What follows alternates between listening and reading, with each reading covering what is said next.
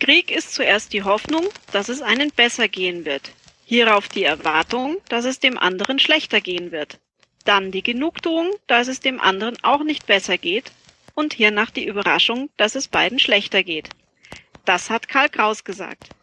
Liebe Zeitreisende, ich bin Silke und ich sage euch, heute ist es 20. 5.2017 und vor 100 Jahren war das 20. 5.1917. Bühne frei für die 65. Ausgabe von Vor 100. Ja, hallo. Hier ist der Luis und? Der Steffen. Hallo, liebe Hörerschaft, liebe Zeitreisende. Ja, und zwar heute reisen wir in der Zeit, denn heute ist langweilig, Vergangenheit ist spannend und der Steffen sitzt schon bereit im Ohrensessel bei mir zu Hause. Ja. Und ich sitze an meinem Schreibtisch umgeben von Bildschirm, Gizmos, Mikrofon und bediene die Kommandozentrale. Und eine Drohne liegt hier vor dir. Auf meinem Schreibtisch liegt auch eine Drohne mit Fernsteuerung und ein goldenes Buch von 1917 draufsteht und eine, eine, die, die Memoirien von Generalfeldmarschall von Hindenburg in der Ausgabe von 1920. Das ist ein perfekter Einstieg in vor 100. Ja. Es wurde schon erwähnt ähm, von der Silke mit besser gehen und nicht besser gehen. Wollen wir gleich mit den Hausmeisterthemen anfangen? Wir wollen doch mal erwähnen, dass Karl Gauss großartig ist. Wenn Aus- du das sagst, Ja, dann stimmt das. danke. Äh, Kurze Strukturierung. Wir haben gleich zwei Minuten Hausmeisterthemen. Begrenzt durch eine Eieruhr, die ich mal wieder vergessen habe, aber durch YouTube ergänzt wird. Begrenzt auf zwei Minuten, weil Podcasten reden gerne über sich selber. Bei uns zumindest begrenzt auf zwei Minuten. Nicht länger. Und danach haben wir aus heutiger Sicht die Themen von heute vor 100 Jahren. Und äh, dann würde ich sagen, Steffen, bitte nehme das iPad, gehe auf YouTube und mache die Eieruhr an auf zwei Minuten. Es gibt tatsächlich Videos von Eieruhren. Ich, ich fange an.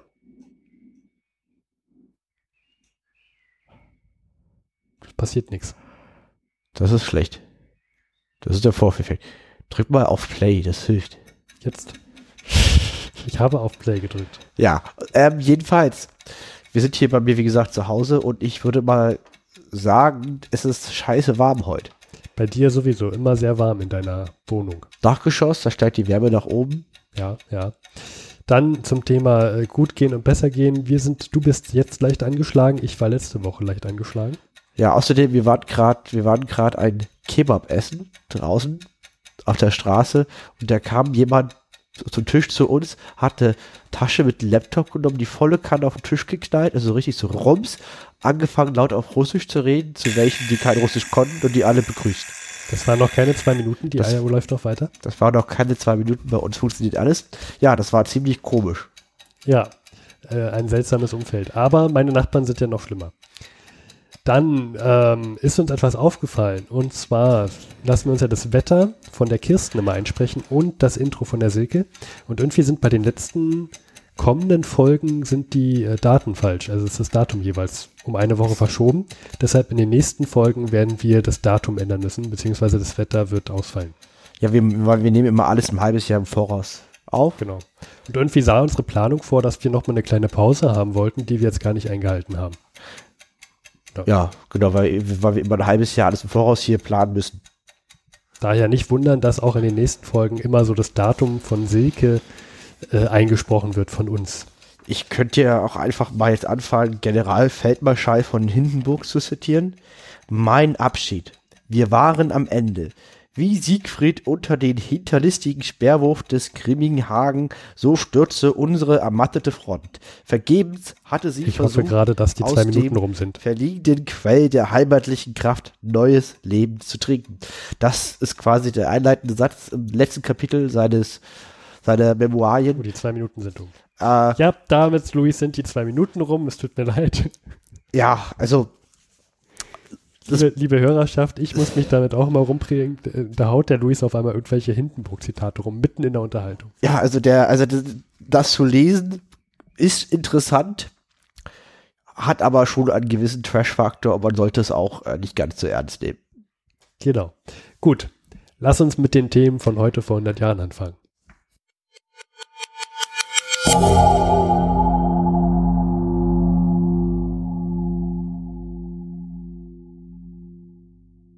Ja, vor 100 Jahren war ja der 20.05.1917 und da haben wir auch eine Meldung, Luis. Und da meinst du, uh, Steffen, die will ich unbedingt drin haben. Handelt von einem deutschen Maler, nämlich Georg Rosch. Genau.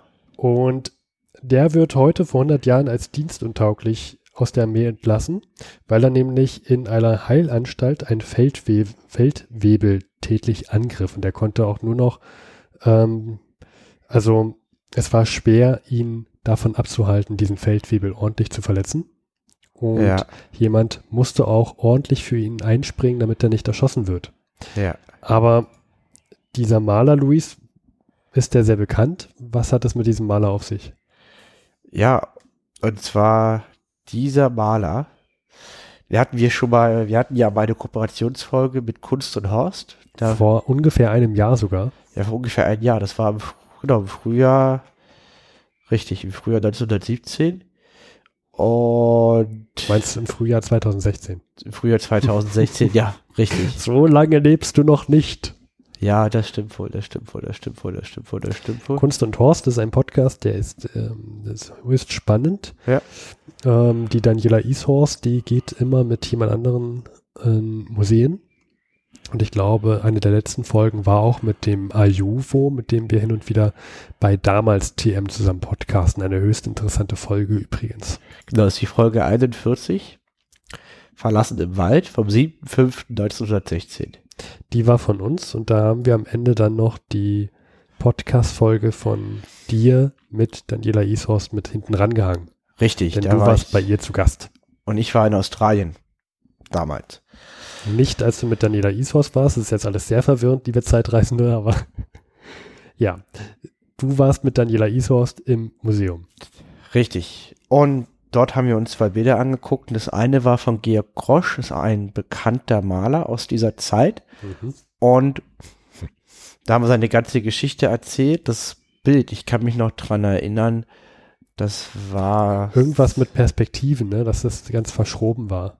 Ja, also es war grausam anzusehen. Also er war ein Kriegsfreiwilliger, am Anfang begeistert für den Krieg, wie viele Intellektuelle seiner Zeit und hat dann so fratzgenhafte Bilder gemalt, wie er den Krieg wahrnimmt. Und die waren sehr düster, sehr traurig, bedrückend, grausame Farben mit Perspektivwechseln, die den Betrachter durcheinander bringen. Mhm.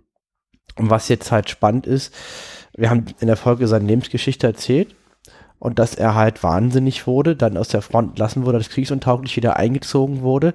Und er konnte halt nicht mehr kämpfen, er wollte an diesem Schlachtefest nicht mehr dran teilhaben. Mhm. und normalerweise wird so einer erschossen, weil ist ja ein Deserteur, weil ich meine, man Ja. kann ja nicht, ich meine, gab sicherlich auch einige andere, die, ich will das nicht verteidigen, aber in der Logik des Krieges wird so einer erschossen. Auch kein Aber, sowas ist Ja, schlimm. Das war, das war üblich bei, bei allen Seiten, sowohl bei den Deutschen, bei den Briten als auch bei den Franzosen. Wenn jemand Deserteur war, dann wurde der erschossen. Weil man kann ihn nicht bestrafen. Wie will man jemanden, der in der Hölle liegt an der Front, im Schützengraben, in den Knast stecken, da lacht er dich aus. Das ist ja für den ein Jackpot. Ja, die, die Gefahr war vor allem, dass andere dem das gleich tun. Ne? Deswegen werden die eigentlich erschossen und er hat es geschafft, nicht erschossen zu werden, sondern in die einzige andere Möglichkeit, das zu überleben, in eine Nervenheilanstalt zu kommen, indem sie ihn für verrückt erklärt haben. Es war die einzige andere Möglichkeit, dass er verrückt wurde. Und das hat er zu verdanken der Fürsprache von Steffen, Von Harry Graf Kessler. Ja, Harry Graf Kressler, das hatte ich, den hatte ich mir heute mal angeguckt, der ist sehr bekannt. Das war ein Kunstmäzen, der war mit einem silbernen Löffel geboren, Mhm. sehr, sehr reich, hat mit 19 eine Weltreise gemacht, Künstler gefordert, daher kannte er auch Georg Grosch, der stammt aus einer einflussreichen Familie und konnte offensichtlich dann seinen Künstlerfreunden helfen, dass sie nicht erschossen wurden. War, wie ich ganz interessant fand, Weltkrieg in der Schweiz eingesetzt und hat versucht, über die Schweiz mit Frankreich über einen Frieden zu verhandeln, so über die Hintertür. Das ist aber ganz Und- gefährlich. Und hat auch Aussagen getroffen, die relativ sinnvoll sind, zum Beispiel, dass Frankreich auf Elsass-Lothringen nicht verzichten wird. Und wenn man hier jetzt Frieden möchte, sollte man über einen Sonderstatus für Elsass-Lothringen nachdenken, weil ansonsten kriegen wir hier nicht den Ja, Das- drauf. das stimmt tatsächlich aus, aus der heutigen Sicht. Ja. Das werden aber einige Zeitzeugen aus seiner Zeit nicht gern gehört haben wollen. Vor allem aus dem Militärbereich. Das stimmt. Also Harry Graf Kessler ist super, super interessant. Der hat 53 Jahre lang ein Tagebuch geführt. Gibt's zu kaufen, auch bei Amazon in beliebigen Ausgaben. Er hat alle Koryphäen seiner Zeit gekannt. Einstein, alle Politiker, hat sogar Bismarck getroffen. Alles, weil er halt sehr gut vernetzt war, viel gereist ist. Ein Kosmopolit, so jemand wäre heute Europäer. Er war aber auch am Anfang, wie alle Intellektuellen, doch für den Krieg begeistert und von der reinigen Defekte des Kriegs überzeugt. Also selbst den. Und ich habe mir auch vorgenommen, mir mal sein Tagebuch mal anzugucken. Die Originalausgabe sind irgendwie neun Bänder, a 60 Euro. Oha. Aber es gibt auch äh, konzentrierte Ausgaben. Aber ich werde auf jeden Fall was dazu verlinken, die es interessiert, Harry Graf Kessler und Georg Krosch. Wen es weiter interessiert, Folge 47. Von vor 100. Ja. Ja, vielleicht gibt es ja von den Tagebüchern auch so diese Reklamheftchen. Das glaube ich nicht, die sind sehr, sehr umfangreich. Ja. Aber ich sehe, du hast da noch ein anderes Buch vor dir zu legen. Luis, hat das auch was mit dem Herrn Grosch zu tun? Nee, überhaupt nicht. Ich habe nämlich im Januar und Februar bestimmt fünf, sechs Bücher über den, über den Thema Ersten Weltkrieg gelesen und noch gar nichts dazu erzählt. Jetzt habe ich lieber eins davon mir rausgenommen, weil wir kamen noch gar nicht dazu. Das ist von Anton Holzer und das ist ein Fotobuch. Hier ist der Erste Weltkrieg in Bildern erklärt. Also das ist der Typ, von dem das Zitat am Anfang dieser Sendung stand? Nein, Nein, wer war das, das? ist Karl Gauss. ah, beide Karls. Nee, der Autor ist Anton. Anton Holzner. Wie komme ich gerade auf Karl? Ich weiß es Liebe nicht. Zeitreisende, Steffen hört heute richtig gut zu. ist ein Publizist und Schriftsteller. Nee, doch, das gleiche. Er ist ein Fotohistoriker, geboren 64 aus Wien, Ja. der Anton Holzner. So, und der mag Bilder. Ich habe noch ein zweites Buch von ihm, also der beschäftigt sich gerne mit Bildern, besonders mit historischen Bildern und über die Macht von Bildern im historischen Kontext. Das Buch sind sozusagen irgendwie 150, 140 Seiten voller wirklich interessanter Bilder vom Ersten Weltkrieg, auch Bilder, die man sonst nicht so kennt, vor allen Dingen auch von, von der Öst, aus Österreich-Ungarn. Auch kommentiert? Nein, sondern mit versehen mit Auszügen von Karl Kraus. Das war sein berühmtes Stück Die letzten Tage der Menschheit. Also haben wir da wieder Karl Kraus. Ein Drama, das ist ja quasi das Eingangszitat dieser Folge. Jetzt haben wir den Karl. Ah. Und es ist sozusagen eine Satire aus seiner Zeit. Er rechnet mit Kriegstreibern ab, mit den Kommandanten, den Profiteuren und quasi hat ein Drama geschrieben darüber, also so eine Art, und hat, also hat die Zeit getrollt. Die letzten Tage der Menschheit, den ganzen Weltkrieg.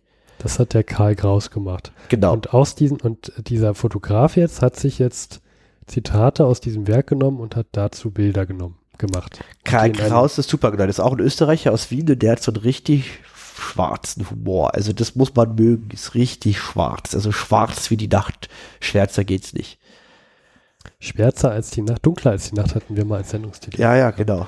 Gut, und ähm, das Buch hast du jetzt durch. Du hast jetzt zwei Bücher von ihm. Ist jetzt dieses zweite Buch auch nach dem Motto, ich nehme mir Zitate aus den Werken von Karl Kraus und stelle dazu Fotos bereit, Bilder bereit? Nee, das andere Buch heißt Das Lächeln der Henker. Das wurde auch mal in Zeitgeschichten von WDR vorgeschlagen. Das Ja. würde ich mal in anderen, können wir in der nächsten Folge gerne besprechen. Ich würde sagen, bleiben beim ersten Buch. Du meinst WDR Zeitzeichen. Ja, WDR Zeitzeit. Ich würde nur ganz kurz zwei Stellen aus dem ersten Buch darstellen, damit der Hörer Ja. einen Eindruck bekommt, worum es geht. Und dann gehen wir auch zum nächsten Thema über. Ja. Und dann wird es halt verlinkt. Welche, welche Stelle würdest du denn aus dem Buch hier vorstellen wollen? Danke, Steffen. Genau, genau das wollte ich. Ich habe mir den Zaunfall gewunken und du hast Ja, es ja. ja. Super. Ja, und zwar ähm, eine Doppelseite, wo drauf steht, ich war ein Wald, ich war ein Wald. Und da sieht man rechts einen zerschossenen Wald. Ne? Und links, ich war ein Wald, ich war ein Wald und dazu ein Gedicht. Steffen, ist das okay, wenn ich dieses Gedicht vortrage oder werde ich verprügelt? Ähm, du darfst gern dein lyrisches Ich zur Geltung bringen. Ja, und zwar, das Gedicht heißt Der tote Wald, ist halt aus diesem Stück Die letzten Tage der Menschheit Von Karl Gauss. Und den, also ich laufe den regelmäßig über den Weg. Der Chefredakteur vom Handelsblatt, wieder Themensprung, der mag den total und lässt ständig Zitate von Karl Gauss einfließen. Also man trifft den manchmal. Wenn man Handelsblatt liest fleißig, trifft man auf Karl Gauss. Also ich jedenfalls. Wer tut das nicht? Ja, jedenfalls ein Gedicht aus diesem Drama ist Der tote Wald. Und wie gesagt, in diesem Bi- Bild hat man halt ein Bild von dem toten Wald und das Gedicht dazu. Es ist, muss man mögen. Ich habe mir das halt dann immer abends auf dem Bier auf nach der Arbeit mal angeguckt, im Winter, als es ziemlich dunkel draußen war und kalt. Ist genau die richtige Atmosphäre, um sich so ein Werk zu widmen. Ja, total heimlich. Ne? Also wie gesagt, ich sage mal jeden Seite. Der tote Wald. Durch eure Macht, durch euer Mühen bin ich ergraut. Eins war ich grün. Seht meine jetzige Gestalt. Ich war ein Wald. Ich war ein Wald. Die Seele war in meinen Dom. Ihr Christen hört, ihr ewiges Rom. In meinen Schweigen war das Wort, und euer Tun bedeutet Mord. Fluch euch, die das mir angetan. Nie wieder steig ich Himmel an. Wie war ich grün, wie bin ich alt. Ich war ein Wald. Ich war ein Wald. Schön, wie du das auch mit dieser verschnupften Stimme sagst, Luis. Ja, ich bin erkältet. So. Ja, Also wer mehr davon möchte, ist in diesem Buch genau richtig. Ich finde es ganz witzig. Aber du möchtest jetzt keine Gedichtinterpretation von mir hören. Nein, Dankeschön. ich würde jetzt zur zweiten Szene Ja. ausgehen, die ich mir ausgedacht habe, weil das ist ja eine Mischung aus diesen Zitaten von diesem Drama Ja, und halt mit Bildern zusammengestellt von einem Fotohistoriker. Und so ein Fotohistoriker hat es ja einen Job, wie jeder andere auch. Und was hat der zu tun? Der versucht, einen klarzumachen, was Bilder quasi für eine Wirkung haben. Und hier zum Beispiel sehen wir ein, ein quasi ein Bild, wie Kaiser Karl, das ist der nach Franz Josef, der der kam. Ja. Steffen musste gerade das Gehen unterdrücken. tut mir leid. Du bist total begeistert. Jedenfalls, das ist zweimal das gleiche Bild. Einmal fährt der Kaiser Karl an so staubigen österreich-ungarischen Truppen vorbei. Einmal in Laufrichtung und einmal gegen Laufrichtung. Was würdest du vermuten, welches Bild haben die veröffentlicht? Das Bild mit dem, ich weiß nicht, ob das jetzt Innenlaufrichtung oder Gegenlaufrichtung ist, aber dieses Bild mit dem, mit dem Innenlaufrichtung müsste das sein, dann, ne? Genau, Innenlaufrichtung, Ja. weil ich meine, dass quasi der Kaiser Karl mit an die Front fährt und nicht weg. Das Natürlich. ist ja eine wichtige Botschaft. Ja, und diesen, auf diesen Fakt weist uns der Autor hin. Ich weiß jetzt nicht, ob sich das spektakulär anhört, aber voller solcher kleiner Dinge ist halt dieses Buch. Wir werden es verlinken, wen das interessiert. Ich würde auch sagen, wir gehen jetzt, also, weil, Aber das erinnert mich äh, an, an, an das Buch Krieg dem Kriege von Ernst Friedrich, genau, wo wir übrigens auch mal eine Episode zu hatten. Wir waren ja mal mit ähm, der Ulrike vom ähm, Exponiert-Podcast Berlin im Antikriegsmuseum. Das Ja. wird ja vom Enkel von Ernst Friedrich gemacht und der hat ja auch ein sehr bekanntes Antikriegsbuch namens Krieg dem Kriege gemacht. Und da sind auch so, äh, das ist sozusagen, sozusagen ein Taschenbuch und da hast du dann auch links und rechts immer so Gegenüberstellungen von ähm, zum Beispiel links sind dann ganz viele Soldaten im Graben und rechts sind dann die Herrschaft, die das koordiniert haben bei einer Teestunde zu Hause. genau. Und auch, auch dieses Buch referenziert der Autor, der Anton Holzer, sehr oft auf Krieg den Kriege. Und ich habe das dann gelesen und gesagt, ja, ich kenne das, ich kenne das, ich kenne das. Sehr gut. So schließt sich der Kreis, So wie schon beim der König der Kreis. Löwen wir das kennengelernt haben.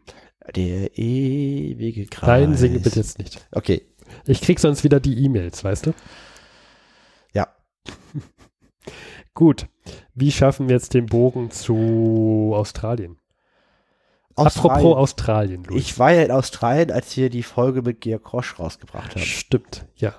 Und wir haben eine Meldung von Australien vom 11.05.1917. Ja, Und ähm, also neun Tage her, aus der Sicht von vor 100 Jahren. Genau.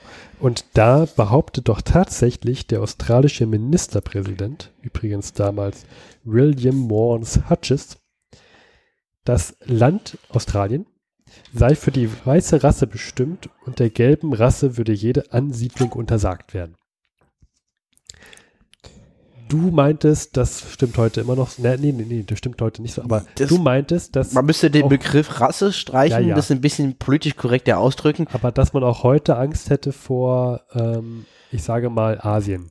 Ja, also ich meine, in Australien leben sehr wenig Menschen. Ich, ich sage mal jetzt 30 Millionen, ohne es zu wissen. Wahrscheinlich leben da mehr Schlangen als Menschen. Jeweils da leben im Verhältnis zu, dass es ein eigener Kontinent ist, jetzt nicht viele Menschen, um es mal so zu formulieren. Aber in Asien leben sehr, sehr, sehr viele Menschen und der Australier hat das Land von Aborigines geklaut und jetzt hat er halt Angst, dass quasi Asien sein Land schon übernimmt. Das ist vergleichbar mit bei uns, dass sozusagen der Immigrant das Deu Deutschland übernehmen würde. Der omi ominöse äh, Immigrant. Immigrant.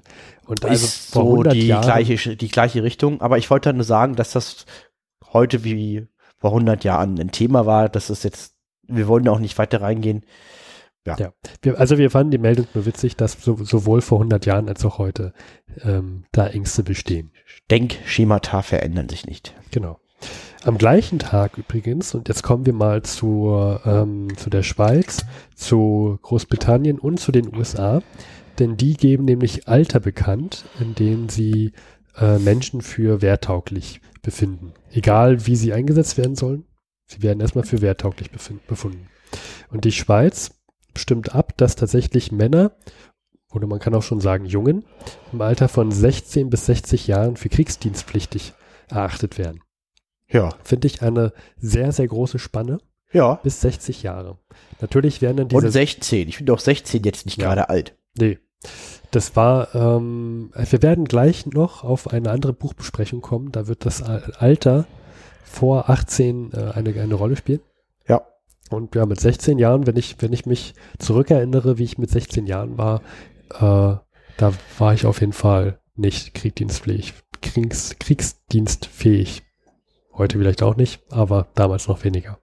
Genau, ich glaube, ich hätte, wenn man mir ein Gewehr gegeben hätte, hätte ich, hätte ich, wenn ich rumgerannt gesagt, guck mal, was ich hier habe, guck mal, haha.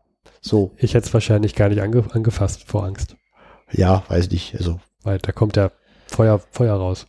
weiß ich nicht, also, Ja. falsches Alter. Gut, dann kommen wir zu den, zu den Briten und die ziehen gleich nach und sagen auch, hey, das, da habt ihr voll recht in der Schweiz, äh, die Generalmusterung von allen 16- bis 60-jährigen Männern soll jetzt verfügt werden. Ja.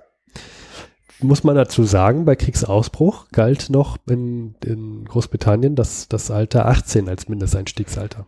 Ja, das ist, also, das heißt ja erstmal nicht viel. Erstmal heißt das nur, dass Männer in dieser Altersgruppe erfasst werden. So, das ist, darum geht's jetzt erstmal. Das heißt ja konkret noch gar nichts. Aber wenn man nicht drüber nachdenken würde, würde man diesen Schritt nicht unternehmen. Zumal ja auch, darüber werden wir auch gleich in dem Buch kommen, was ich vorstelle, zu der Geschichte, ähm, wenn jemand mit 16 Jahren erfasst wird, dann ist die Wahrscheinlichkeit auch hoch gewesen zu der damaligen Zeit, dass er trotzdem mit vor 18 Jahren am Krieg teilnehmen wird und auch in Schlachten teilnehmen wird. Ja. Ähm, genau, also man hat somit schon mal den Kontakt zu 16-Jährigen bekommen und konnte auf sie einwirken, sodass sie schon sich bereit erklärt hatten, überredet wurden, bevor sie 18 wurden, in den Krieg mit einzutreten. Dann haben wir die USA. Und auch kriegsdienstpflichtig heißt ja auch dann, was ich, Gräben ausbuddeln oder in die Fabriken gehende Munition herstellen. Das ist ja alles Kriegsdienst. Ja. Oder Küchenjunge sein. Ja, deswegen, Ich wäre wahrscheinlich mit 16 eher ein Küchenjunge geworden. das weißt du alles nicht. Aber, naja, egal. Dann haben wir noch die USA. Und die USA ist in der Hinsicht äh, sehr interessant, denn die ist vor 100 Jahren zwar in den Krieg eingetreten, aber sie kämpft noch nicht. Denn sie bereitet sich noch vor. Also sie, es kämpfen, genau, nur verschwinden geringe, es kämpfen die Matrosen, die, die versuchen, die Supplies, die Vorräte nach Europa zu kriegen. Aber es gibt noch keine nennenswerte Truppenverbände in Genau. Denn die Europa. USA ist ja erst im April eingestiegen Ja. in den Krieg, hat dem Deutschen Reich die, den Krieg erklärt. Und die hat auch, ähm, hat auch gesagt, mit welchem Alter sie Wehr, wehrdienstfähige, Wehr, naja, also kriegsdienstfähige Männer erfassen möchte. Darf ich raten? Ja, Das ist alles Amerika. Das müssten ja dann nicht 16 bis 60 sein. genau. Ähm, 18 bis 44? Nee. Zu jung und zu alt. Sie nehmen tatsächlich nur Männer von 21 bis 30 Jahren. Wehrerfassung. Wie luxuriös. Das ist, also da spielt mit rein, dass die USA halt frisch eintritt. Die haben noch nicht so viele Verluste erlitten. Ja, Ja. die haben auch viele Leute und, und die haben ja auch ein anderes Militär schon immer gehabt, was auch was weniger über die Manpower Hm. funktioniert. Und hier in der Meldung vom 18.05. wird gesagt, dass drei Millionen wehrpflichtige junge Männer einberufen werden. Ja, da, also die USA ist halt deutlich, deutlich größer. Ja. Mit drei Millionen kannst du erstmal schon was anfangen. Ich würde sagen, das deutsche Heer hatte schon an Spitzenzeiten 8, 9, 10 Millionen ungefähr. Ja. So als Vergleich. Das ist schon eine Größe. Ja, da haben wir kurz einen Exkurs gemacht zu Wehr, Wehrdienst, kriegsdienstfähiges Alter. Fand, ich, fand ich interessant. Dann haben wir noch eine weitere Meldung vom 12.05.1917. Das war heute vor acht Tagen. Und zwar haben wir da mal wieder etwas, wovon wir lange nichts mehr gehört haben, nämlich die Isonzo-Schlacht. Und da beginnt mittlerweile an der italienischen Front die zehnte Isonzo-Schlacht, die bis zum 17. Mai dauerte, also heute vor drei Tagen und 100 Jahren. Ja. Die Isonzo-Schlacht, Luis. Wann hatten wir da das erste Mal was von gehört? Das ist ja jetzt schon die zehnte Isonzo-Schlacht. Ja, das ist es auch. Und Ich- zwar, Das muss ja mit dem Kriegseintritt von Italien zusammenhängen. Das war im Mai 1915, wenn ich mich so so richtig, erinnere. richtig. Und im Juni gab es den ersten Isonzo. Der Isonzo, kann man das essen oder was ist das? Gute Frage. Das ist ein kleiner, kleiner Fluss, den kein Mensch kennt. Und zwar, der liegt in der, im heutigen Slowenien. Wie auch alle Schlachten im heutigen Slowenien liegen. Man muss sich das so vorstellen, vor 100 Jahren. was meinst du jetzt mit alle Schlachten? Also wir haben ja, das ist ja jetzt schon die zehnte Isonzo-Schlacht und auch nicht die letzte und alle zehn lagen im heutigen so, Slowenien. mhm, Okay. So. Und da ist halt zufällig mehr oder weniger dieser Fluss und das, da wird immer gekämpft. So. Und diese, diese Kämpfe waren allerdings nie so richtig erfolgreich. Ne? Denn die äh, Österreich-Ungarn hat ja mehr Verteidigungskrieg betrieben Genau. beim Isonzo und die Italiener kamen irgendwie, die haben es nie so richtig geschafft, bis jetzt den Isonzo zu überqueren. Genau, weil die Front zwischen Österreich, Ungarn und Italien war etwas anderes als heute, weil Südtirol gehörte damals zu Österreich-Ungarn. Sprich, dieses Norditalien, es hat so eine Beule. Quasi das Trentino mit Trent geht bis an den Gardasee, wer da mal Urlaub hatte, bis Mhm. an die Nordspitze vom Gardasee. Ich fand das witzig, ich war selber am Gardasee und ich wusste, vor 100 Jahren an der Nordspitze stand ich hier in Österreich. Ja. Ja, ja. Und das, Das, war Österreich-Ungarn. das hast du denn allen Anwesenden dort kundgetan und alle haben dich für verrückt erklärt. Nein, das nicht, aber das hat die nicht besonders interessiert, wenn ich ehrlich bin. Oder das. Habe ich aber auch nicht persönlich genommen. Aber ich fand das für mich interessant. Jedenfalls, ähm, das ist wie so eine Beule. Und dann gibt es so eine Beule von Italien, die quasi bis, sprich in die Alpen reinreicht und kurz vor Triest aufhört. Mhm. Triest ist eine Hafenstadt an der Adria. Ja. wie Venedig halt auch. Und Triest war damals auch Teil Österreich-Ungarn. So kurz vor der Halbinsel Pola. Ich weiß halt nicht, ob man das durch Hören irgendwie schnallt, worauf ich hinaus will. Also ich denke, jeder weiß, wo die Adria ist. Genau. Und ja, wo Trieste, ich denke, das kann man schon erahnen. So die letzten, sagen wir mal, 30 Kilometer Italien im Osten heute waren damals Österreich-Ungarn. Nur die letzten 30 Kilometer. Also das ist nicht viel, aber da war halt Triest drin. Mhm. Übrigens der Hauptsitz einer sehr großen Versicherungsgesellschaft Generali. Deswegen höre ich oft über Trest. Egal. So, und ähm, Südtirol gehörte auch zu Österreich-Ungarn. Also es war im Norden und im Osten war Italien kleiner. Da, und das fand Italien halt auch doof und deswegen wollten die ja unbedingt in den Krieg eintreten und, und diese Gebiete erlangen. Ja, das ist jetzt mittlerweile schon zwei Jahre her. Und dann gab es immer diese Offensiven. Also Italien wollte unbedingt Triest halt einnehmen, in Slowenien rein. Da ist der Isonzo und deswegen gab es diese ganzen Schlachten, weil auf Offensive folgte Ge- Gegenoffensive. Ja. Und jetzt vor 100 Jahren haben wir halt die zehnte Isonzo-Schlacht, die darin besteht, dass Italien diesmal angreift. Ja. Und vielleicht einfach nur ganz grob, in welchen Dimensionen wir hier reden. Wir tun immer so zehnte, achte, elfte, sechste, man kann sich das nicht vorstellen. Wenn ich jetzt sage, dass es 430 Bataillone und 3800 Geschütze auf italienischer Seite und 210 Bataillone und 1400 Geschütze auf österreich-ungarischer Ja. Seite waren, Man das sollte, bringt ja alles man nicht sollte hier. Zahlen eh immer weglassen. Aber man kann sagen, es gibt, gab in dieser Schlacht, die drei Wochen dauerte, 160.000 Mann Verluste auf italienischer Seite, davon 36.000 Tote und 125.000 Mann Verluste auf österreich-ungarischer Seite, davon 17.000 Tote. Das ist viel. Und äh, Österreich machte 27.000 italienische Gefangene. Und Italien gri- griff an. Die hatten aber eine durchaus inkompetente Führung in Italien und ak aktuell eine sehr schwache Kampfmoral. Ja. So, das ist die Lage vor Italien, 10. Isonzo-Schlacht. Die heute vor 100 Jahren und drei Tagen zu Ende ging. Korrekt. Mit den heißt- genannten Folgen.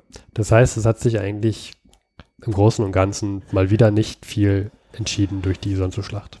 Genau, und äh, wir können den Kreis schließen. Viele Bilder aus meinem Buch, was ich vorgestellt habe, sind von den Indonzo-Schlachten, weil die auch besonders absurd sind, weil die immer nacheinander kamen und nichts passiert ist. Ja. Und äh, Aber ganz ehrlich, da würde ich meine Moral auch verlieren, wenn ich schon die zehnte Schlacht mittlerweile am Isonzo gemacht habe. Ich weiß, das, das bringt einfach nichts.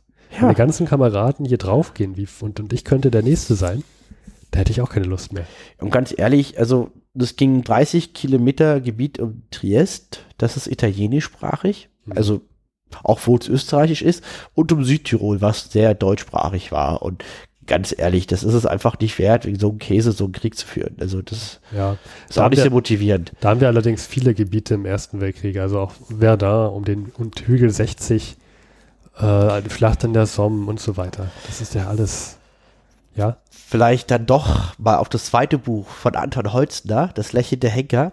ja, Wir sagen, wir gehen durch die erste Seite an. Hier sieht man, wie ein Henker, also quasi ein dicker Mann mit äh, mit. Melone Mhm. Und Bart, hat, hat, lächelt in die Kamera und hat einer hängen quasi, an Brett hängen. Ja. Da wurde einer erhängt und die Leute stehen grinsend daneben. Und das Sehr- Buch sehr heißt Das. Lächeln der Henker. Und quasi der Autor, der Fotojournalist versucht, also nee, nicht versucht, schreibt ein Buch über die Wirkung dieser Bilder, woher sie kommen, was sie für eine Wirkung hatten. Sehr, sehr Ja. interessant. Auf eine Maka also ist, muss man halt, ist ein spezielles Thema. Und der Typ, der da erhängt wurde, kommt aus Triest, ist Italiener und hat sich, ist quasi als Italiener, hat sich geweigert, für Österreich-Ungarn zu kämpfen, ist nach Italien geflohen, hat auf italienischer Seite gekämpft und wurde gefangen genommen und dann in einem berühmten Prozess, der damals durch alle Medien ging, äh, gehängt, weil er war ja Staatsbürger Österreich-Ungarn, auch wenn er Italiener war, weil Triest war, Ita war italienischsprachig und er hat ja quasi als Deserteur sein eigenes Land verraten, wurde dafür gehängt. Und das ist das Bild von seiner Hinrichtung, wo so ein Wiener, dicker Henker lächelnd in die Kamera guckt und sagt, guck mal, was für einen tollen Job ich gemacht habe. Und um diese Bilder und um diese Geschichten redet das zweite Buch. Das kann ich ja noch mal in der nächsten Folge. Von Anton Holzer, das Lächeln der Henker. Ja, werde ich auf auch jeden Fall sehr spannend. Das Ja. ist wirklich interessant. Also das ist, das ist so ganz komisch. Also von diesem, wie Leute nach einer Hinrichtung gleich hinter dem stehen können, davon ein Bild machen können. Mhm. Davon handelt, von diesem Aspekt der menschlichen Psyche handelt dieses Buch. Generell, die Südtiroler hatten es ja in der Geschichte nicht sehr einfach. Sie waren ja sehr, sehr oft, sie waren, ich glaube, sie waren zwischendurch auch mal Franzosen, kann das sein? Da war doch mit Napoleon. Wir waren alle mal Franzosen. Ja, okay. Also die Franzosen sind bei uns auch einmarschiert. Ähm, In Berlin. aber Bei uns ist Berlin, um das mal zu erwähnen, für die Hörer, die nicht aus Berlin kommen. Ja, aber allerdings ist in Südtirol hat es innerhalb von, ich glaube, 60 Jahren gab es da irgendwie einen Haufen neue Flaggen, die da immer wieder gehisst wurden. Ja, aber die Franzosen waren doch, da war doch dieser berühmte Feld, Volksheld, wie hieß der denn nochmal? Äh, Wie mein- wie- es gibt so einen ganz berühmten Volksheld, da gab es doch bei Zeitgeschichte im Podcast. Äh, ich google es mal. Du Tiroler Feld, Volksheld. Zeitzeichen meinst du? Ja, Das, das sucht der Luis mal raus. Tiroler Volksheld. Andreas Hofer, wer kennt ihn nicht? Ach ja, stimmt, Andreas. der berühmte Partisan. In Frankreich ist er ein Terrorist, für die Tiroler ein Volksheld. Wie das halt immer so ist, Definitionssache. ja. Äh, Für ein freies Südtirol.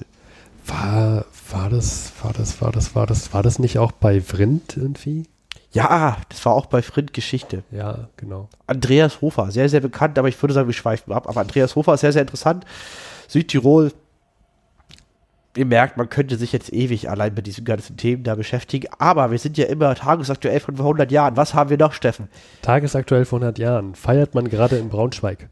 Was? Denn die TU Braunschweig kriegt ein flugwissenschaftliches Institut heute, naja, vor, vor 100 Jahren und sechs Tagen, Oh, sieben Tagen. Hightech in Braunschweig. Ja. Und wir, Luis und, und ich, wir haben uns mal gefragt, hatte das eigentlich Auswirkungen? Wie sieht denn die TU Braunschweig heute aus? Wir haben wirklich die Seite besucht und versucht, dieses Institut, was vor 100 Jahren gegründet wurde, wiederzufinden. Ja. Und dabei hast du eine, hast du die Fakultäten und Institute rausgefunden von der Seite. Ja. Und ja, da, ja gut, es gibt einige Studiengänge. Die irgendwas mit Flug heißen, aber das spannende Ding hast du rausgefunden, indem du einfach mal jemanden fragst, der Luft- und Raumfahrttechnik studiert, was die wesentlich schlauere Variante ist. Ähm, ja, denn ich habe eine Freundin von mir gefragt, äh, die Ja. an der TU Berlin studiert. Ja, wir haben, wir haben dort zu dritt Abi gemacht. Ja, Ja, du kennst sie auch, Luis. Ja. richtig. Ähm, wir können sie auch beim Namen nennen, denn sie hört unseren Podcast eh nicht. Hallo Lydia. Hallo Lydia, du hörst uns nicht zu, aber danke für den Tipp. Vielleicht, äh, sie wollte uns mal zum Einschlafen. Ja, egal. Jedenfalls meinte sie, dass unter anderem bei der TU Braunschweig auch das DLR sitzt, also äh, Institut für Luft, äh, Luft- und Raumfahrt. Ja, Ähm, hat, hat, ihren Hauptsitz, hat den Hauptsitz allerdings in Köln, aber in Braunschweig auch. ja, Jetzt wissen wir nicht, ob das was damit zu tun hat, dass vor 100 Jahren und sieben Tagen, ja.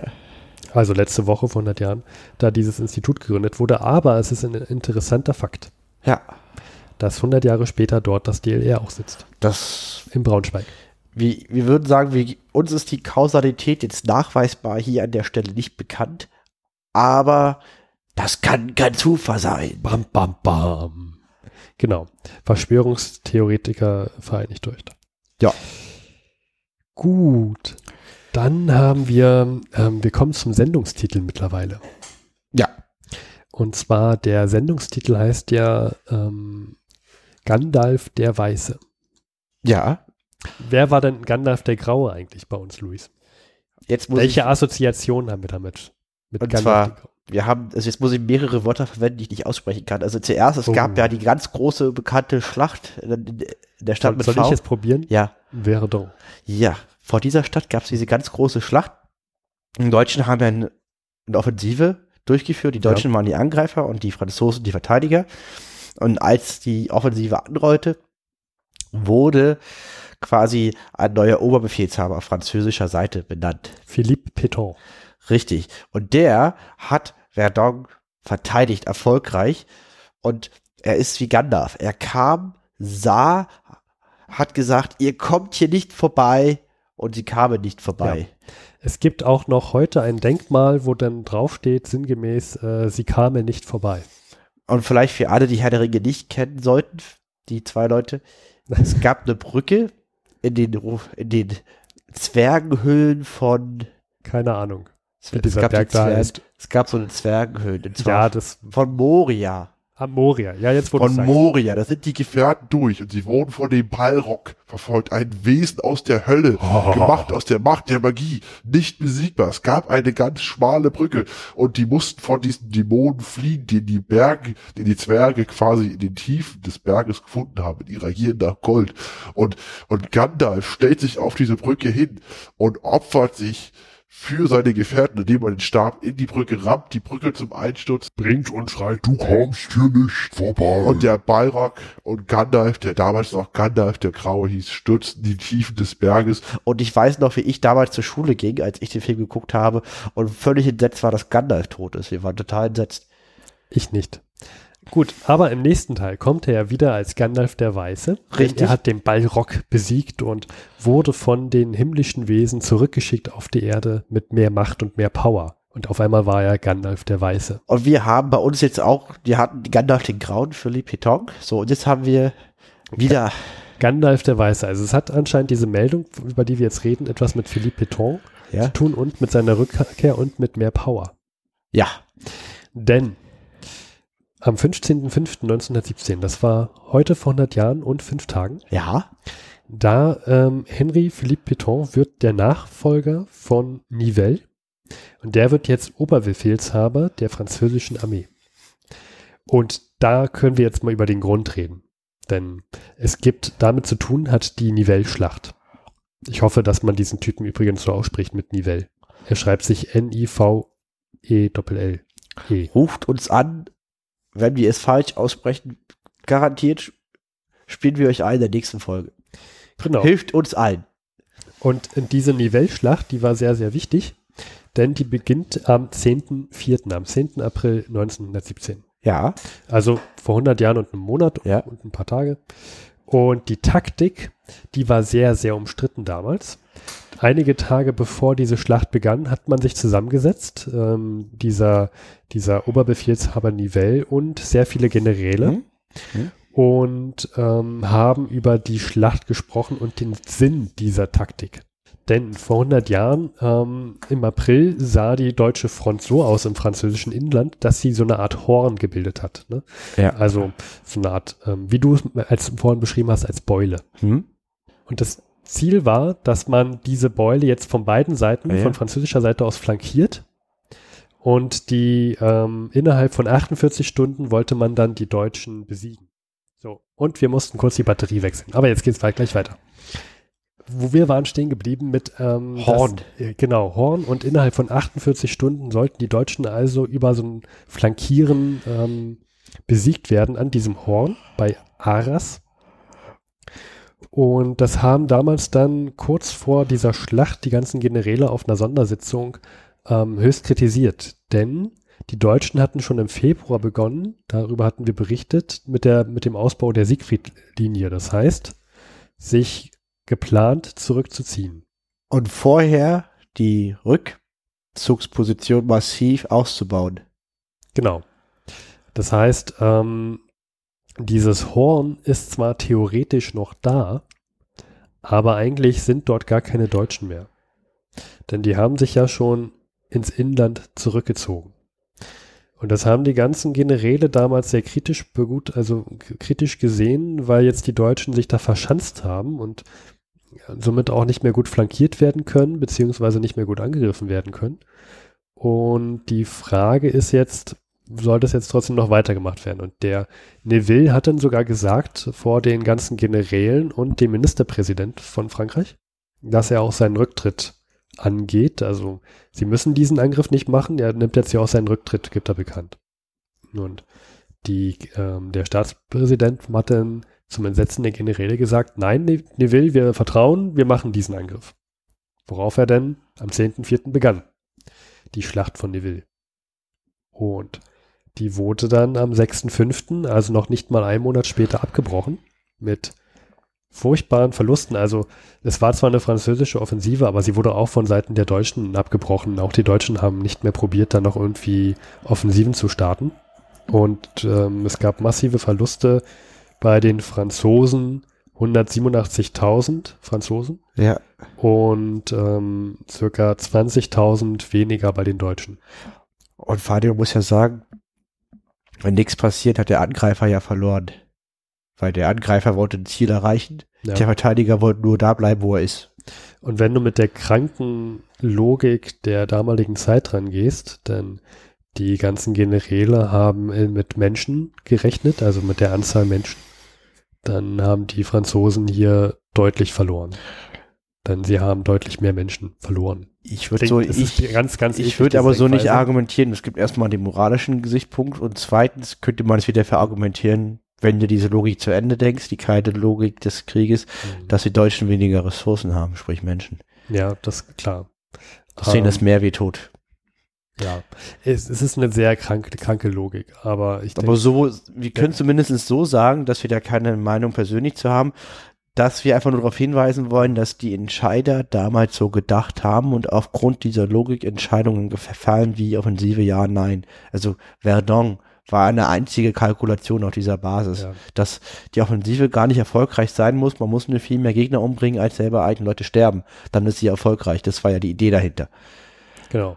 So, und jetzt ähm, ist es also eine Offensive, bei der schon von Beginn an, schon vorher die ganzen Generäle dagegen waren und jetzt wird sie auch noch verlustreich abgebrochen und deswegen muss jetzt dieser Neville gehen und Philippe Pétain, der, der Held von Verdun, wie er damals so angepriesen wurde, der übernimmt jetzt seinen Posten. Heute vor 100 Jahren und fünf Tagen. Genau. Und das ist jetzt sozusagen Philippe Pétain. Er ist äh, Gandalf immer noch, weil er sagte damals bei Verdun, ihr kommt hier nicht vorbei. Und er ist jetzt Gandalf der Weiße, denn er hat jetzt mehr Power. Ist jetzt der Oberbefehlshaber der französischen Armee. Genau. Gandalf der Weiße. Und ich meine, die Franzosen lieben ihn, weil diese Schlacht von Verdun, das ist für die Franzosen ein Nationalepos. Das waren, die Deutschen haben extra da angegriffen, weil die Franzosen diese Stadt so wichtig ist. Und dass er das gehalten hat, das heißt er nicht persönlich, aber er war halt der oberste Schamane vor Ort und das Ding ist nicht verloren gegangen. Also hat es er gehalten sozusagen. Man braucht ja immer einen Helden. Ist er jetzt der Oberheld. Und deswegen ist er jetzt Oberkommando. Hat jetzt sehr lang gedauert dass er Chef wird, weil die davor haben ihn lange gefürchtet und wollten nicht, Hm. dass er das Amt übernimmt, logischerweise. Es hat ein bisschen gedauert, bis er sich durchgesetzt hat. Er wird nochmal eine Rolle spielen, auf jeden Fall am Ende des Krieges und dann auch nochmal im Zweiten Weltkrieg. Eine sehr prominente Rolle. Ja. Ähm, aber bis zum Zweiten Weltkrieg haben wir ja noch einige Jahre vor uns. Absolut. Ich bin damit am Ende der Meldungen gelangt und ich habe noch was mitgebracht, Luis. Also man muss, also man möchte erstmal sagen, Steffen sagt, er hat was mitgebracht und packt das goldene Buch von 1917 draufsteht, voller handgeschriebener Notizen weg und holt irgendein anderes Buch hervor. Was holst du hervor? Also, nee, das, das, ich hole jetzt erst das 1917 goldene Tagebuch. Äh, Genau, das ist ein Tagebuch. Und ich habe ja, ich war ja in, in Großbritannien und Genau. habe ihm ja The Last Post ähm, schenken lassen. Ja. Von ähm, Fräulein Klewald. Sei gegrüßt an dieser Stelle. Geschrieben von Max Arthur und kurz, wer, wer das letzte Mal nicht mitbekommen hat, dieser Max Arthur hat ein Buch geschrieben, er hat sich, äh, um, ich glaube, um 2004 herum mit ganz vielen Veteranen getroffen, die den Ersten Weltkrieg überlebt haben und immer noch lebten, also alle so um die 100 Jahre alt waren. Und da hatte ich schon mal vor ein paar Episoden eine Geschichte vorgestellt von einem Veteranen. Und diesmal habe ich noch einen mitgebracht, einen weiteren. Und diesmal ähm, Private Albert Smiler Marshall. Smiler ist sein Spitzennamen, wieso er so hieß, da kommen wir noch gleich zu. Ähm, und dieser, dieser Albert Marshall war Private im First Battalion Essex ähm, Geomani. Ich kann es nicht richtig aussprechen. Essex ist ein bekannter Ort. Diesen anderen Ort weiß ich Das nicht. ist eine Grafschaft. Also er kommt aus Essex, das ist Genau. ein Grafschaftengebiet in England. Ja, ich kenne mich mit den ganzen Gebieten da nicht Das so ist Mittelengland, Essex. Danke. Und der wurde ungefähr 108 Jahre, also nee, er wurde 108 Jahre alt, Ja. lebte von äh, 1897 bis zum 16.05.2005, also ähm, vor vier Tagen und zwölf Jahren ist er gestorben. Und das ist ganz, also wenn man sich die Geschichte von dem Veteran davor durchliest und diese von diesem Smiler Marshall, dann fällt einem erstmal auf die Länge der Geschichte. Denn dieser Smiler Marshall, der redet unfassbar viel. Das Ja. sind ein Haufen Anekdoten. Das ähm, ist auch nicht alles sehr interessant. Also bei vielen habe ich mich äh, ehrlich gesagt etwas gelangweilt. Aber er redet auch von seiner Kindheit. Unter anderem, ähm, wie sie da so Fuchs und Jäger gespielt haben, wie sie Hufeisen geworfen haben und wie ihn sein Bruder immer in einer Orangenbox auf dem Fahrrad zur Schule gebracht hat, wie sie da in diese selbige Orangenbox auch Pferdeäppel von der Straße reingeworfen haben. Du hattest aber schönes erzählt von der Gans Genau, genau, da habe ich mich, das war ein Übersetzungsfehler mit der Gans übrigens, das muss ich richtig stellen. Und zwar habe ich erzählt, dass er auf einer Gans reiten lernte, das stimmt aber nicht. Ich, ich, äh, ich habe äh, Goat mit Gans verwechselt, das ist aber eine Ziege. Schande über mein Haupt, ich weiß, dass es ein krasser Übersetzungsfehler war, aber ich hatte irgendwie im Kopf, dass es eine Gans war. Goat und Gans, ich meine, naja, Es ist vier Ziege. Buchstaben mit G. Es ist eine Ziege. Ja. Ja. da kann man nicht dran vorbeireden. Genau, er hat auf einer Ziege ähm, reiten, äh, reiten gelernt und die, diese, das ist äh, sehr, sehr wichtig, dass er reiten gelernt hat, denn wie fing das alles an? Mit zweieinhalb Jahren hat selbige Ziege ihn in einem kleinen Auto ähm, hint, hinter sich hergezogen. Später mit zwei, später wurde er dann von dem Vater auf des Zieges Rücken gesetzt. Das fand die Ziege nicht gut. Dann haben sie beide herausgefunden, dass es aber einigermaßen geht, wenn er sich falsch rum auf die Ziege setzt, also mit seinem Kopf Richtung Hintern der Ziege und sich beim Vater festhält, dann geht es. Dann ist er umgestiegen auf ein kleines Pony und dann auf ein Pferd. Der war ein sehr guter Reiter. Auch als Veteran kam er dann ähm, in eine, ähm, also wurde, kam er dann zur Kavallerie. Und genau, wie kam er zum, wie kam er dazu? Ich hatte ja gesagt, ähm, als wir über die, die, das Alter der Kriegsdienstfähigkeit sprachen, dass er sich schon vor, bevor er 18 wurde, eingetragen hat. Und das kam 1914 der Fall, dass Kriegseintritt war und gegen Ende 1914 in seinem Ort ähm, kam ein Besuch, nämlich Jack Johnson. Jack Johnson war damals, ähm, wenn man sich, wenn man den Namen und an Prominente denkt, dann dachte man nicht wie heute an einen Surfer, der aus, aus Australien kommt und Lieder schreibt und mit Ben Stiller irgendwelche Musikvideos macht. Nein, Jack Johnson vor 100 Jahren war ein Box-Champion. Ähm, kan kanntest du ihn? Nein. Lustigerweise, ich habe mal nachgeguckt, wer das ist, und der kommt aus den USA. Und der hat er kennengelernt. Nee, der, der Jack Johnson war da, um für den Kriegseintritt zu, zu werben, dass man sich, dass man join Kitchener's Army. Ah, da haben die einen Boxheld geschickt, weil es ja ein Genau. Mann, bärig, Kämpfer und wenn man jetzt auch so ein toller Hecht sein will, Genau. geht man zur Army. Your country needs you. Als Amerikaner. Genau, da habe ich mich gefragt, da passt doch irgendwas nicht zusammen. Da hab mal mir, hab mich da, hab mal im Internet nachgeforscht und das Interessante ist, dass der einer der ersten Champions ist im Schwergewicht Boxen und ähm, aber Schwarzer war. Und der hat in den Interessant. USA Es wird interessant, ja. stark mit der Rassenverfolgung Konflikte gehabt. Unter anderem, äh, hab ich, wenn ich das richtig verstanden habe, hatte er eine Liebelei mit einer Frau, mit einer weißen Frau und wo, sollte deswegen ins Gefängnis und ist aber in, nach Europa geflohen und hat unter anderem in Frankreich weitergeboxt und konnte dann aber mit Ausbruch des Ersten Weltkrieges dort nicht mehr weiterboxen und hat dann, ist dann halt umhergezogen Als Maskottchen. als Maskottchen. Unter anderem auch in der Grafschaft von diesem jungen Private Albert In Marshall. Essex, das ist die Grafschaft über London direkt an der Küste zur Nordsee. Ah, ja. Da leben eine Million Leute drin. Interessanterweise meinte er, dass er erst mit vier Jahren das Meer gesehen hat. Aber das Essex ist ziemlich meerig. Meerig. Also das ist ungefähr sowas wie Bremen und Emden. Also sowas wie, also von der Größe her sowas wie Ostfriesland. Von der Mhm. Fläche her. Interessant. Ja, Mit Emden so, ja. genau. Und ähm, daraufhin, weil halt ähm, Ende 1914 dieser Boxer da ist, man muss dazu sagen, wenn man diese Geschichte liest, dann, dann ich, ich bilde mir jetzt selber ein, dass es Ende 1914 gewesen sein muss, als dieser Boxer da war. Es ist in dem Buch ein bisschen Der Kitcheners Army war 1915. Ja, ja, man sollte ja auch erst joinen. Also es ist ein bisschen verwirrend, wann dieser Boxer da war und wann er, wann er sich der Army, äh, also feststeht, dass er der Army Ende 1914 sich anschließen wollte. Ich, Der ich, Boxer muss schon vorher da gewesen sein. Ich guck mal, wann die Kitcheners Army gebildet Das, wurde. das hat auch der Autor erwähnt, dass teilweise die Veteranen ja, dass die erzählen ja aus ihren Erinnerungen. ja. Und nicht alle Daten und Fakten können so noch in der richtigen Reihenfolge sein. Jedenfalls, also die sind ja über 100 Jahre alt, mit denen er sich da unterhält. Ich Ja. will nicht wissen, wie viel ich noch, wenn ich 100 Jahre alt bin, durcheinander bringe. vielleicht nur als Anmerkung, die, die Engländer hatten ja eine ganz kleine Berufsarmee als einzige Nation, keine Wehrpflichtigen, und die hatten 100.000 Mann ungefähr in Frankreich, und die haben echt Verluste hinnehmen müssen in der Anfangsoffensive auf Frankreich mit der Marne-Schlacht 1914. Wir erinnern uns, ist ja schon eine Weile her. Und als Reaktion darauf hat England beschlossen, seine Armee aufzubauen, und es wurde die Kitcheners Army gebildet. Es war nach ein Politiker, Lord Kitchener, der halt Leute Mhm. für seine Armee geworben hat. Und in dieser Zeit spielt das. Und dieser Lord Kitchener ist halt mit einer Reihe von Box-Champions durch die Gegend gezogen. Unter anderem auch mit diesem Jack Johnson. Ja.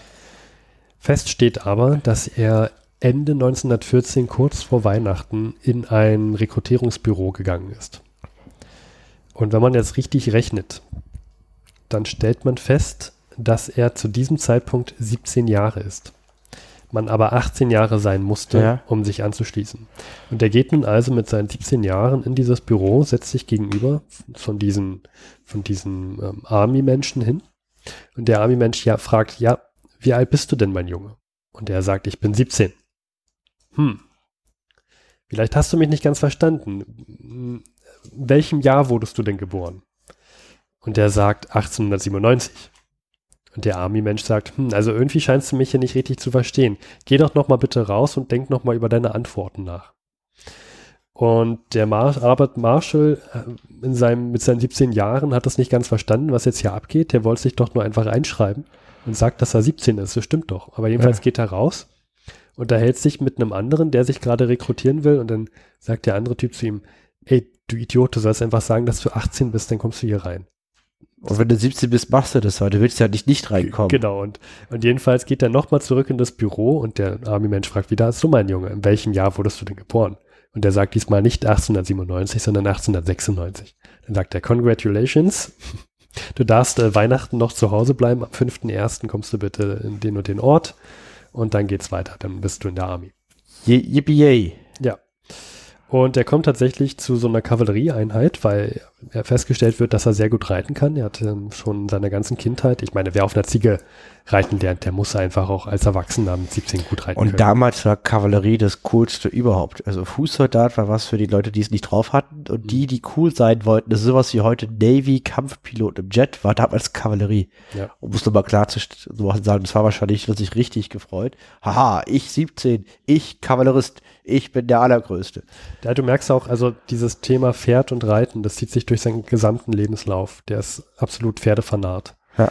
Und ähm, jetzt kannst du ja nicht als 17-Jähriger einfach an die Front geschickt werden, sondern du musst ja erstmal ein kleines Trainings, Training und so, unter, also Training absolvieren. Und es kommt halt dazu, dass er ähm, Training hat und die ganzen Rekruten sollen sich da, sollen da Kraftübungen machen, rumspringen und so weiter. Und es ist noch Winter und alle sollen sich schnell vorbeugen.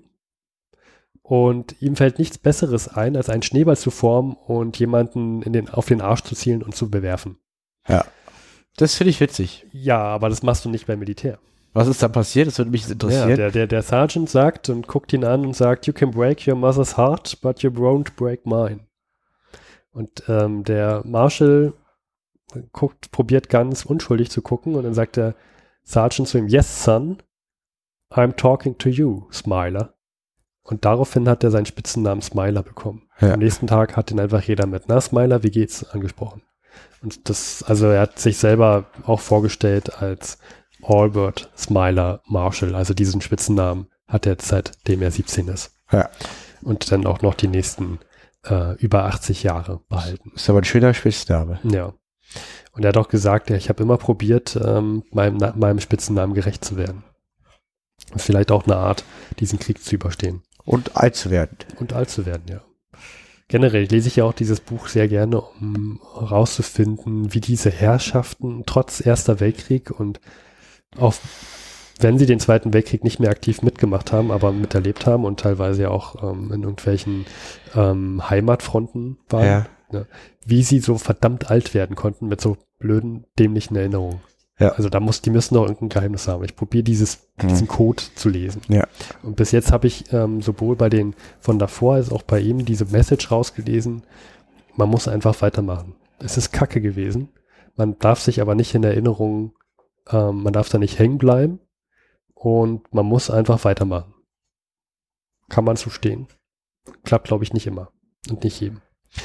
Jedenfalls, um wieder auf sein Leben zurückzukommen. Er war auch bei Verdun, Ja. Also er ist dann war Kavallerist. Kavallerist. Ist er damit dann nach Frankreich rüber 1915? Der kam nicht nach Gallipoli oder sowas, ne? Nee, nee. Nach Frankreich und war dann da im Schützengraben.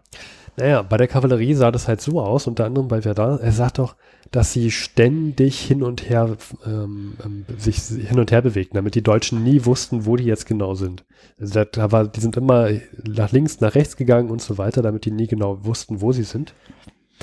Und ähm, wenn jetzt die Deutschen bei Verdun durchbrachen oder durchzubrechen drohten, dann sah es so aus, dass immer im Schnitt drei von vier ähm, haben, sind von den Pferden abgestiegen und haben Infanterie sich gebildet. Also haben sich schnell so ein so einen Graben gebuddelt, sich da verschanzt und haben dann halt probiert, die Deutschen abzuwehren.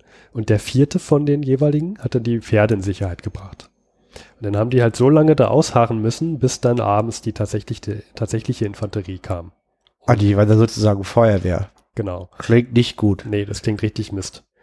Und ähm, die waren dann sozusagen auch immer zwischen, also wenn du selber in der Situation bist, dass du die Deutschen abwehren musst und auf deine eigene Infanterie warten musst, dann ist, sieht es so aus, dass deine Infanterie ankommt und hinter dir einen Graben baut. Das heißt, du bist dann zwischen deiner Infanterie und den Deutschen auch noch und zwischen, also über dir wird hin und her geschossen. Hervorragend. Das ist richtig mies. Also, ja. Ja. Und er sagt auch, er hat, mit, er hat insgesamt zweimal Gas richtig schlimm mitbekommen. Äh, einmal hat sich der Wind gedreht zu den Deutschen rüber, was Glück war für ihn. Und das zweite Mal, da hat er ein bisschen was abbekommen und er sagt, äh, dass er heute immer noch die Auswirkungen spürt davon. Also ihm haben die Augen getränt. Er hat, er hat nur ein bisschen eingeatmet und die haben furchtbar die Augen get- getränt. Und auch nach über 90 Jahren hat er immer noch, ähm, um 6 Uhr morgens muss er sich massiv kratzen und er kriegt immer noch Medikamente dagegen. Das lässt einfach, also es, er kann nicht kuriert werden. Diese ganzen Medikamente kurieren das nicht. Da habe ich aber auch schon ein bisschen rausgelesen, dass es vielleicht auch äh, einerseits Alter ist, weit, andererseits vielleicht auch psychisch. Wenn du jede, jede Nacht genau um 6 Uhr aufwachst um, und dich kratzen musst, weiß ich nicht. Das klingt so ein bisschen für mich nach Psyche. Aber Anders formuliert der entscheidende Fakt drin. Ich meine, der hat Notwehrfeuereinsatz vor Verdun gespielt. Das ist schon. Ja, hart. Und wenn der sagt, Giftgas ist so schlimm, dass ich 90 Jahre lang mir morgens um sechs die Augen kratze, warum auch immer, ich meine, der hat ja schon, also der, der weiß, was schlimm bedeutet. Und wenn das richtig schlimm ist für ihn, das kann man so im Raum stehen lassen. Und das war aber nicht die schlimmste Erfahrung für ihn im Krieg. Der hat erzählt, ähm, seine schlimmste Erfahrung hat er bei Mehmet's Wood gemacht. Wo? Ähm, Mehmet's Wood, Wood schreibt sich M-A-M-E-T-Z. Mehmet, wie Mehmet. Mammut? M-A-M-E-T-Z. M-A-M-E-T-Z, das, okay. Kannst du ja mal kurz nachschlagen. Ja. Ich hatte das auch nachgeguckt, ich habe wieder vergessen, wo das war. Mehmet Wood, ja. Genau, der Luis recherchi- recherchiert kurz. Und er sagt, das war worst thing I saw. Also das Schlimmste, was, was er da gesehen hat im Krieg. Und er sagt, ähm, das kann man vergleichen mit einer kleinen Somme. Also die Somme war für die Briten ja auch eine der schlimmsten Schlachten, die die mitgemacht haben. Und das war sozusagen eine Somme in klein. Und man kann sich die Front dort vorstellen, dass es zwei Wälder gab. In dem einen Wald an der Grenze lagen die Deutschen und auf an dem anderen Wald, auf der anderen Seite, auf einem kleinen Hügel, lagen die ganzen Briten. Und jetzt begab es sich so, dass durch einen glücklichen Zufall, oh, Luis hat es herausgefunden, wo das liegt. So sieht es aus. Ich, im Moment. Ich habe ein Bild vom das. Schlachtfeld. Wir verlinken das. Man sieht hier den einen Wald, da den anderen Welten die freie offene Fläche mit dem Genau. Memorial. Das ist ein bisschen Memorial jetzt. Ich würde da gerne mal hinreisen, Steffen.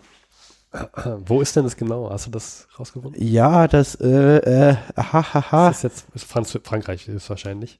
Ich würde mal Somme. bei Ja, da Belgien, in Nordfrankreich, bei Okay. Belgien, an der Somme da. gut. Nee, wir können ja den Wikipedia-Artikel da verlinken. Ja, Thema, ich habe ich habe noch nie davon gehört, ich werde mir das mal durchlesen. Genau, und das Schlimme für ihn war halt, er, er war halt ähm, glücklicherweise an diesem schlimmsten Tag für ihn nicht im aktiv, nicht als aktiver Soldat, wenn man das mal so sagen. Also er musste nicht auf Schlachtfeld. Er hatte nur so einen Arbeitsdienst. Ja. Und die Ox and Bucks äh, Brigade, die kam an und die kam frisch aus England, hatten auch noch Kleidung, die, die komplett neu war, noch nicht zerrissen, die haben auch noch alle Witze gemacht und waren noch fröhlicher Natur. Und er und seine ganzen Kameraden, die hatten total zerschlissene ähm, Kleidung und waren voll mit Dreck und so weiter. Und diese Ox and Bucks Brigade, die hatte nun aber Dienst, ähm, mussten tatsächlich auch kämpfen. Und es sah so aus, dass sie zwei Tage und zwei Nächte die Deutschen bombardiert haben. Er sagt, es Ja. war Donner und Blitz, anders kann das nicht beschreiben. Und nach diesen zwei Tagen und zwei Nächten durchbombardieren, musste dann die Ox and Bucks Brigade, Brigade in Richtung Deutsche stürmen. Man sagt ins No Man's, no Man's Land. Also Niemandsland. Niemandsland. Kann sich jeder vorstellen, da, da, da, da gibt es kein Leben. Und er sagt, dieser Angriff fand statt um 6.30 Uhr morgens und kurz vor 9 Uhr waren bereits fast alle tot. Und Also es wurde Nacht. Wie gesagt, der Marshal hatte Arbeitsdienst und der Arbeitsdienst sah so aus, dass sie die Leichen eingesammelt haben, in kleine Kuhlen reingelegt haben und nur ein ganz bisschen, ein kleines bisschen Erde rübergepackt haben, sodass sie aufs Nötigste bedeckt waren, die Leichen. Ja. Und er sagt, am nächsten Morgen sah man nichts mehr. Die waren komplett, sind da komplett in den Boden versackt und man sah keine Leichen mehr. Und einfach, das war für ihn einer der schlimmsten Tage, weil man da wieder gewahr, äh, gewahr wurde, dass es jeden treffen könnte. Also es kann sogar dich treffen, gleich im nächsten Augenblick. Ja. Und das ist so sinnlos, letztendlich, dass Ox and Bucks Brigade frisch aus England kommen, zwei Tage leben und bei einem Angriff fast alle tot sind. Ja. Und am nächsten Tag sieht man nichts mehr von dir, du bist weg. Wahnsinn. Das, Das- muss man auch zeigen, ne, wie, wie, wie sinnlos es ist. Ja. Ja. Genau, und ähm, jedenfalls wurde er auch bei diesen, also er war da sehr lange wohl beim Emmett Woods und wurde auch an der Hand verwundet, musste dann ins Krankenhaus und wurde nach Newcastle geschickt und mit so einer, mit so einer Wunde in der Hand ähm, haben die gemeint, dass du nicht mehr reiten kannst, Junge. Und er dachte, ey, ihr habt doch einen Vogel, ich kann reiten, aber sie haben ihn nicht mehr gelassen. Und er musste sich, er beschreibt es wortwörtlich als Umschulung. Er musste eine Umschulung machen hat sich, also wenn, wenn du jetzt seinen Laufweg, äh, seinen Werdegang hättest, wofür hättest du dich gemeldet? Du musst im Krieg weiter mitmachen, aber wofür hättest du dich gemeldet? Koch. Kochen. Also irgendwas, wo du nicht an der Front stehst. Ja. Er hat sich ähm, gemeldet, um ähm, bei den Maschinenpistolen mitzumachen. Die waren ja damals, es war damals eine neue Technologie, die Maschinengewehre. Und da wollte er unbedingt mitmachen. Okay, super. Ja. Maschinengewehrkompanie. 240 Schuss pro Minute und er meinte, mit einigen Mitteln konnte man es sogar noch schneller machen. Beschreibt dann, wie man, wie man beschreibt dann sehr schön, wie man Deutsche da so tötet. Ähm, das lasse ich jetzt mal alles weg. Äh, und dann kommt Kriegs, Kriegsende. Und er sagt, er konnte 1918, ähm, hat er sich entschieden, noch, im, im, noch weiter zu dienen, ein Jahr lang, um da die, ähm, na, ähm, die Demontierung und so noch mit zu, äh, mit zu beaufsichtigen und im Land zu bleiben. Man brauchte ja noch einige Soldaten, um das da in Deutschland mit zu bewachen. Und ähm, man hat dann auch festgestellt, ja, die Deutschen, die sind eigentlich äh, ein ganz normales Volk und ja, die haben jetzt halt den Krieg verloren, aber eigentlich sind die jetzt gar nicht, ist halt so, die haben das jetzt so hingenommen.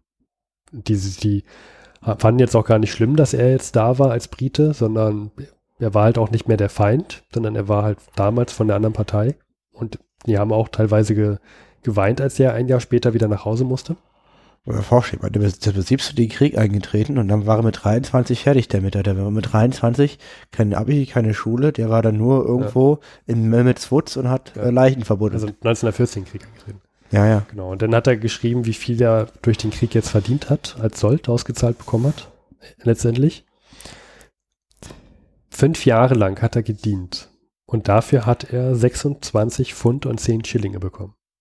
Ich meine, ein Pfund war schon viel Geld, aber das ging trotzdem nicht Und dann viel. hat er für das eine Jahr extra nochmal 50 Pfund bekommen. oh, okay. Das hat sich schon gelohnt, das eine Jahr. Ja, ja.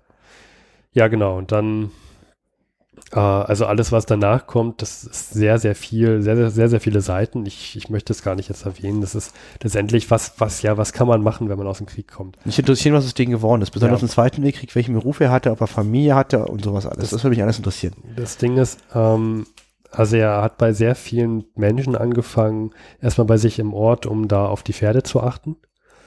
Dann ähm, komischerweise starben sehr, sehr viele äh, Gutsherren immer weg, sodass er mal von einem Ort in den nächsten gereist ist mit seiner Frau und dann auch seinen Kindern. Und letztendlich ist er immer irgendwie ähm, bei jemandem untergekommen, der Land hatte und Pferde hatte Als Und- Landarbeiter. und als Landarbeiter und der ihm ähm, eine Hütte zur Verfügung gestellt hat und hat er halt im Ort auf die Pferde aufgepasst und auf das Vieh und auch auf den, auf den Ort und ist halt immer rumgegangen und so weiter und hat geguckt, dass alles seine Richtigkeit hat. Zweiten Weltkrieg konnte er auch gar nicht mehr richtig mitmachen, weil er hat auch ein Auge verloren ähm, auf, aufgrund einer Krankheit und hat sich halt so irgendwie über Wasser gehalten und im Zweiten Weltkrieg halt auch. Da hat er jetzt, ähm, da hat dann, hat er jetzt nicht mehr groß was machen können, äh, auch sich niemanden, kein, niemanden anschließen können, keiner, keiner Heimatsbrigade oder so. Ähm, von Nur mit Bomben- einem, mit einem Auge, ja, Ja. klar. auch mit ähm, von den Fliegerangriffen hat er was mitbekommen, denn die Deutschen haben einen großen Angriff auch auf seinen Ort gemacht, äh, gestartet und glücklicherweise wurde genau seine Hütte nicht getroffen, aber sein Garten wurde von mehreren Bomben getroffen. Unter anderem wurde auch eine große, ich glaube, eine große Eiche wurde entwurzelt und alles. Äh, krasses Ding, dass er da nicht getroffen wurde, hat er mega viel Glück gehabt Hm. und hat denn, er sagt, lange Zeit hat er nicht drüber gesprochen, über seinen ersten, also über seinen Krieg da, Mhm. über seine Kriegszeit.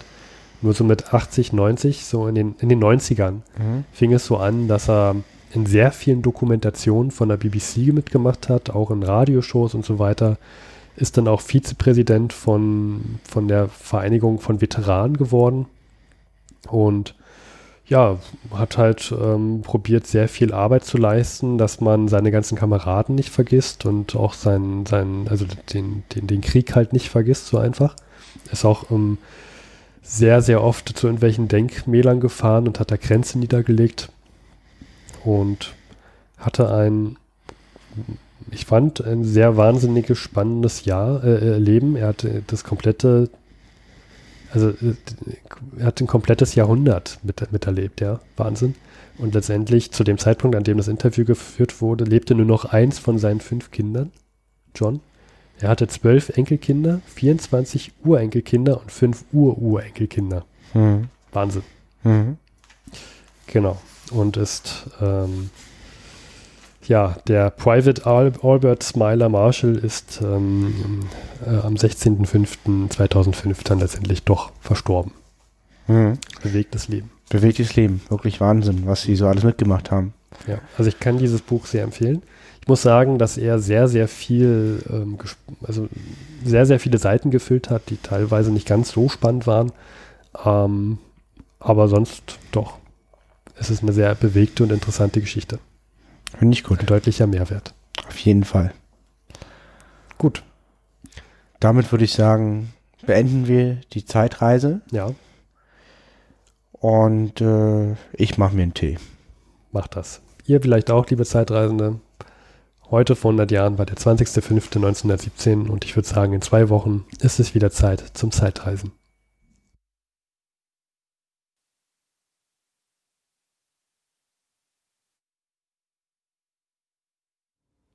Und zum Schluss sind wir nochmal Luis und Steffen, danke fürs Zuhören. Wenn euch die Folge gefallen hat oder auch nicht gefallen hat, könnt ihr uns einen großen Gefallen tun. Ruft uns doch bitte an unter der 030 814 55339. das ist unser Anrufbeantworter. Da gehen wir nicht persönlich ran. Ihr könnt uns dort eine Nachricht hinterlassen. Bitte sagt an, wenn ihr nicht direkt in der Folge von uns eingespielt werden möchtet. Ansonsten könnt ihr auch info etwa 100.de eine Mail schreiben, aber 030 814 55339 bitte anrufen. Weiter könnt ihr uns unterstützen, wenn ihr wollt, unter Patreon, PayPal, Flatter Amazon Wunschliste. und auf Honig. Oder bewertet uns auf iTunes. Vielen Dank fürs Zuhören.